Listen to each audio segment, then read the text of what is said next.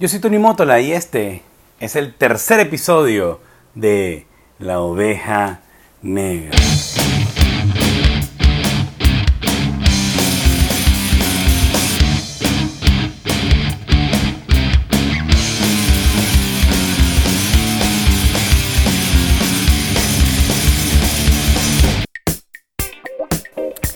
El día de hoy estaremos hablando de una palabra muy linda, que también forma parte de esa área de nuestra vida cristiana, bueno, de, ese caminar que llamamos vida cristiana, y es nada más y nada menos que del amor. What is love? Baby, don't hurt me.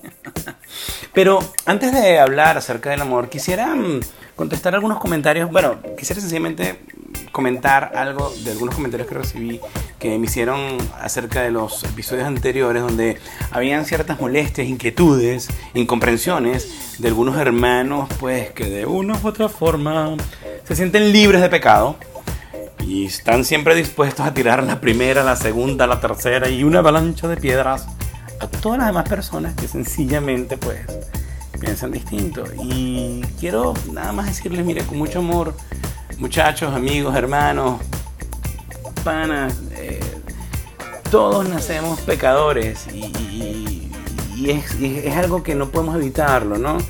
Y nada, hay que sencillamente vivir la vida entendiendo que sí, que somos pecadores, pero que nosotros somos quienes decidimos pecar, ¿ok? Podemos evitar pecar. Génesis 8:21 nos dice que eh, toda inclinación del corazón humano es mala desde cuando, desde la niñez desde que somos chiquitos, desde que somos pequeños, desde que empezamos a tener conciencia de lo que es pecado. Así que, amigo, no te sientas atacado, señalado como pecador, nunca, por favor, es una condición que toda persona que respira comparte y yo también tengo esa condición y también podemos decidir sencillamente no hacerlo. Pero el día de hoy ya no hablaremos más de esa horrible palabra, sino que lo haremos de una bien linda, que endulce nuestra vida y que muchas veces pues es lo más lindo que podemos conocer. Y es el amor, el amor. Ay, fíjense, Juan, el Evangelio de Juan, en el capítulo 13, versículos 35, el Señor Jesucristo dice, en esto conocerán todos que ustedes tú y yo son mis discípulos, si tuviesen amor los unos por los otros. Pues sí, el amor, el amor. En este pasaje encontramos una bella y de las más importantes enseñanzas de nuestro Señor Jesucristo, pues en ella se encierra prácticamente el cumplimiento de la mitad de nuestros diez mandamientos. Fíjense que si tú lees el versículo 34, el versículo anterior, dice, en este, este mandamiento nuevo les doy, que se amen los unos a los otros, así como yo los he amado. Y también ustedes deben amarse los unos a los otros. Digo esto porque eh, los diez mandamientos se reúnen básicamente, o se podrían resumir básicamente, en, en, dos, en dos mandamientos, los cuales son amar a Dios por sobre todas las cosas y amar a nuestro prójimo, a nuestro próximo, al del lado, a la otra persona como a nosotros mismos. Ustedes ya conocen los 10 mandamientos, ¿cierto? A ver, ¿cómo están esas clases de, de religión de primaria? No sé si las recuerdan bien. Pues fíjense, el primer mandamiento dice algo así como que amaremos a Dios por sobre todas las cosas. Amar a Dios por sobre todas las cosas. Primer mandamiento. Segundo mandamiento, no tomarás el nombre del Señor tu Dios en vano. Tercer mandamiento, santificarás el día de reposo. Los adventistas dicen que tiene que ser el sábado. el cuarto mandamiento, y ya a partir de aquí tiene que ver, los primeros tres mandamientos tienen que ver con el amar a Dios por sobre todas las cosas, amar a Dios. Y aquí a partir del cuatro arranca todo lo que es el mandamiento de amar a las otras personas, de amar de amarnos nosotros mismos, de amarnos los unos a los otros. Dice así, cuarto mandamiento, honrarás a tu padre y a tu madre, que es el primer Y único mandamiento con promesa. Así que chicos, si quieren, la promesa dice que si quieren durar mucho tiempo aquí en este planeta, vivir muchos años, pues tienen que ahorrar a papá, a mamá y no comer muchas frituras tampoco. Eh, quinto mandamiento, no matarás. Me enseñaron a mí que no solamente era matar con una pistola, con un revólver, con una ametralladora o con una chancleta. Eh, también se mata con la lengua, chismeando. El sexto mandamiento dice, no cometerás adulterio, es decir, no fornicarás, no cometerás fornicación. Esto quiere decir sencillamente no tener sexo, relaciones sexuales con otra persona que no sea tu esposa y o esposo. ¿Ok? Entiéndase también esto, eh, hombre con hombre, mujer con mujer, también eso es fornicación, eh, fuera el matrimonio, aunque con la noviecita, aunque ya estás comprometido con ella, eh, eso también es fornicación. Séptimo mandamiento, no robarás, no agarrarás las cosas que no son tuyas, no pedirás prestado y no lo devolverás. Por favor, devuelve los libros que pides prestado y devuelve la plata que pides prestada, porque si no estás robando. No darás falso testimonio, es decir, no dirás mentirillas, ni blancas, ni negras, ni, ni púrpura, ni rosadita, ni nada de eso. Noveno mandamiento, no consentirás pensamientos ni deseos impuros. No codiciarás a la mujer de tu amigo, es decir, no te harás una película porno ahí con, en tu cabeza con, con la mujer de tu prójimo, ni tampoco con el hombre de tu prójima, amiga. También eso aplica a las chicas. Y por último, no codiciarás lo que no es tuyo, es decir, no vas a querer eh, aplicar tener lo que no lo que no te pertenece. Estoy teniendo aquí problemas con el micrófono ya, espero tenerlo resuelto. Bien, eh, si quieres revisar esos mandamientos, pues puedes ir directamente a la fuente, al pana que los escribió, que es nuestro, que es Dios, y se encuentra en Éxodo 20, del versículo 2 al 17, y vas a encontrar eh, relatados los 10 mandamientos, ¿ok? Y mm, cuando nosotros vemos esta enseñanza del Señor Jesús que nos habla eh, en cuanto a, este mandamiento de amarnos los unos a los otros y obviamente también el de amar a Dios por sobre todas las cosas, em, ahí sencillamente encontramos que de verdad el fundamento de nuestra relación con las demás personas como cristianos, tanto con Dios como con las demás personas, es nada más y nada menos el amor. Está fundamentada, nuestra relación con Dios está fundamentada en el amor y nuestra relación con otras personas también está fundamentado en el amor. Es, ese vínculo perfecto. Es, wow, el amor es una palabra tan, tan bella, tan profunda. Es tan poderoso el amor. El amor resiste cualquier cosa. Tan llena de sentimientos, es súper inspiradora. Que, que, ha llegado obviamente a ser motivo de cualquier cosa, de canciones, de hay un himno que dice, el amor es una magia, una simple fantasía. Ay, sí, ¿por qué? Porque el amor ahorita, pues bueno, puede ser tantas cosas, ¿no? Yo recuerdo cuando, cuando era pequeño, había unos muñequitos que eran como una especie de, de, de unas comiquitas que se llamaba Amor es. Entonces salían dos, dos, dos muñequitos así rechonchitos que, que, estaban desnudos, por cierto. Eran como Adán y Eva, no sé, una versión de Adán y Eva. Pero entonces Amor era llevarla al parque, Amor era sentarte a escucharla, Amor era... Y siempre eran cosas que le tocaba al, al, al muñequito hacer para la muñequita. No recuerdo haber visto nunca a la muñequita haciendo nada por amor por el muñequito. Pero bueno. Hoy en día se ha perdido, creo yo, muchísimo lo que es el significado del verdadero amor, de lo que es amor. Pues ahora, amor puede ser cualquier cosa. Amor puede ser, mira, tomarse una Coca-Cola, amor puede ser una flor, amor puede ser querer algo con mucha fuerza, amor puede ser cualquier cosa. De hecho, tomamos tan a la ligera el amor que incluso hasta en los compromisos donde no te comprometes, sueles decir te amo. Saben que yo, yo tuve una exnovia, y digo exnovia porque ahorita es mi esposa, que yo a ella, ella se molestaba mucho conmigo porque yo nunca le decía a ella que la amaba. Yo siempre le, siempre le decía te quiero, te quiero, te quiero, te quiero, mi amor, te quiero, te quiero. Pero nunca, o sea, nunca no, no. Yo nunca llegué a decirle a ella que la amaba cuando estaba ya listo, preparado para, mira, aquí tengo este anillo, quiero que seas la mamá de mis hijos, te amo, ¡pum! Y bueno, tengo una historia súper cool de, a ese respecto. Bueno, ella la cuenta mejor. Un día le invitamos al programa para que ella eche ese cuento. Implica unas postales que envié desde un lugar muy lejano y, una pelea que tuvimos toda una noche y, donde Dios me defendió ah, es súper cómica. Pero bueno, un día invitamos a, a Dani, mi esposa, para que eche ese cuento. Pero yo les pregunto, cuando hablamos de amor, generalmente ¿en quién pensamos? ¿En, en qué personas pensamos nosotros? Pues bien, es muy natural en que pensemos en personas que nos quieren y obviamente que también corresponden ese amor, ¿verdad? Personas que corresponden ese amor que nosotros queremos darle. Fíjate algo, en este pasaje Dios, bueno, el mismo Jesús nos está hablando y nos está diciendo que la evidencia, la evidencia de que nosotros somos discípulos de Él o hijos de Él, es que nos amemos los unos a los otros, que nos amemos nosotros, que, wow, qué, qué, brutal esto, qué lindo, ¿no? Eh, este es el momento en que el predicador agarra y dice, salgan de sus asientos, hermanos, y denle un abrazo y un beso al hermano que ama, y, ah, y perdone al otro hermano. Y Pero bueno, si tienes la oportunidad de hacerlo ahorita, si tienes una persona ahí que quieres abrazar, pues abrázalo, dale un besito, apapúchalo, quiérelo mucho, ¿no? Pero fíjate, quiero, quiero que pongas mucha atención y vaciles esto. Mira, pídete en esto.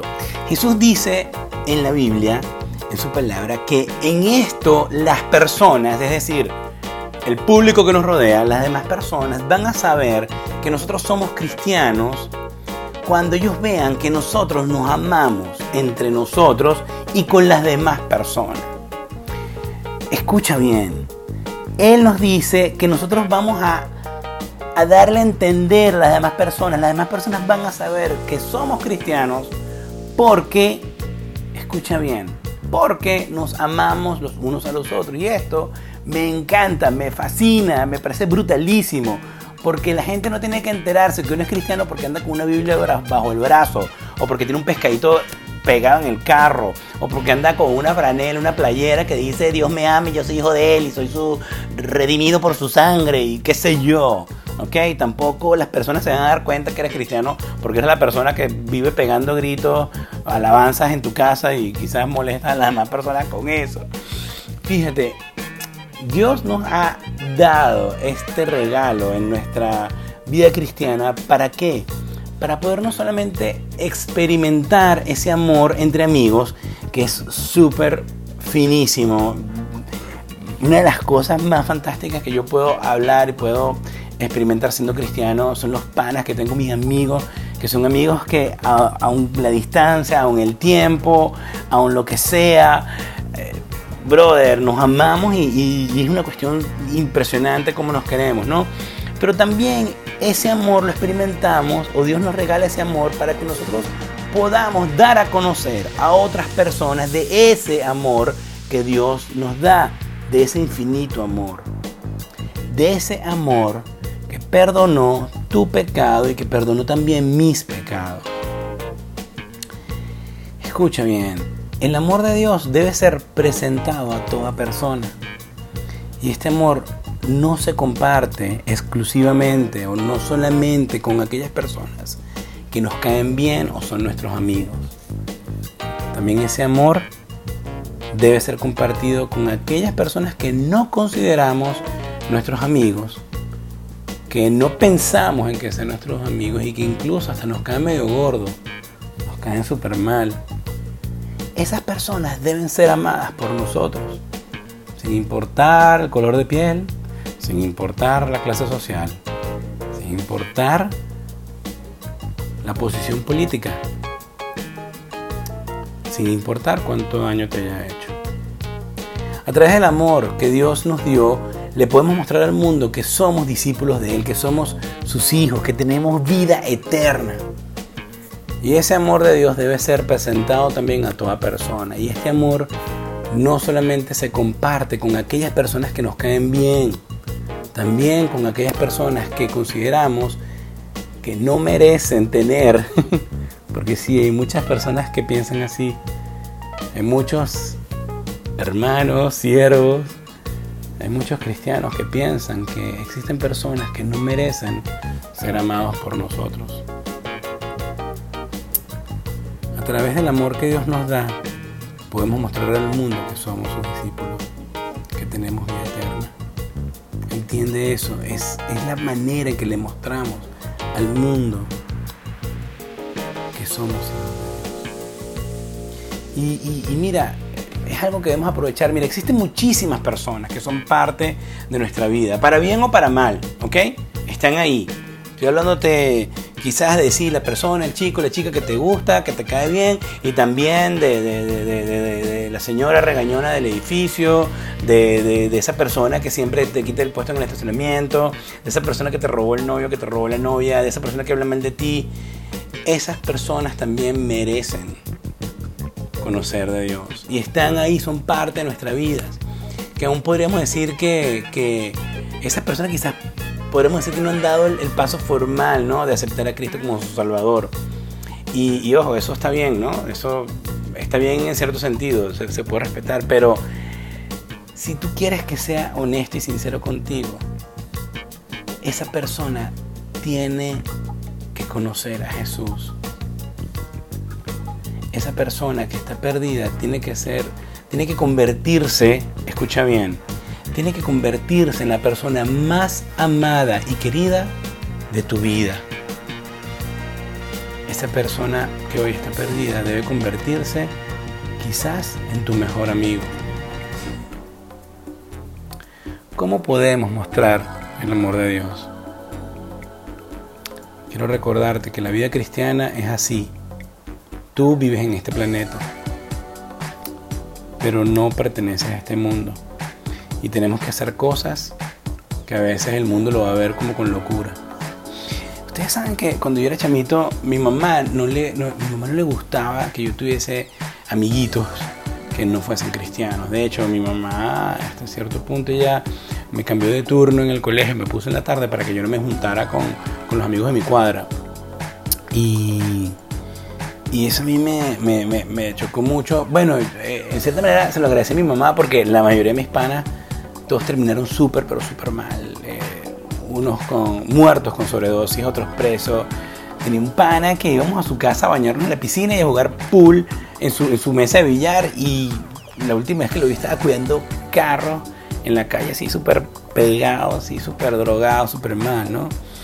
Y, nada, yo en cierta manera pues le di gracias a Dios por mi mamá que me cuidó de esas personas, pero al mismo tiempo un día le reclamé y me puse a pensar que, que quizás muchos de esos amigos su destino hubiese sido distinto si yo hubiese tenido oportunidad de compartir con ellos y de amarles y de mostrarles el amor de Dios.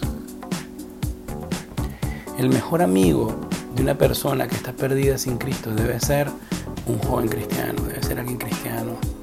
Y algo que aprendí de esa, de esa, de, esa experiencia en mi vida es que yo quiero ahorita que mis hijos sean los mejores amigos de aquellos amiguitos de ellos que están perdidos, que no conocen a Jesús.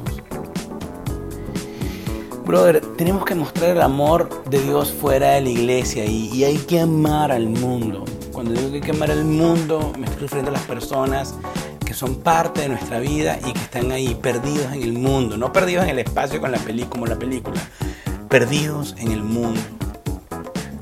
Hay, hay una frasecita que, que, siempre dicen en los cursos prematrimoniales y siempre lo, enfocan hacia la pareja y dicen, eh, el amor no es un sentimiento, el amor es una decisión.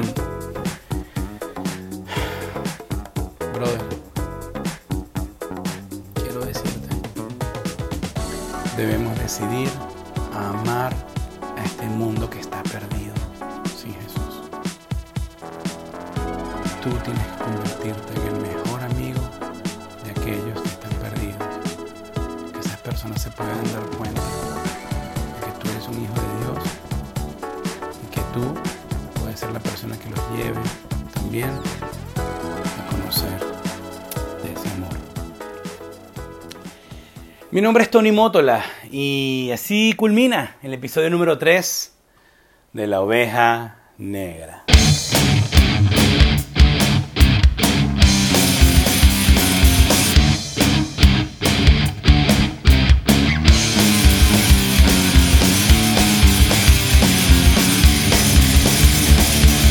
Puedes seguirme por Instagram, Facebook, Twitter, como arroba Tony Motola, Tony con Y y Motola con doble Y recuerda esto siempre.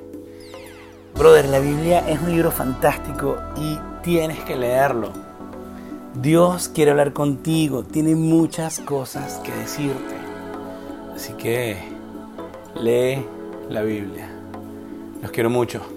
Chao.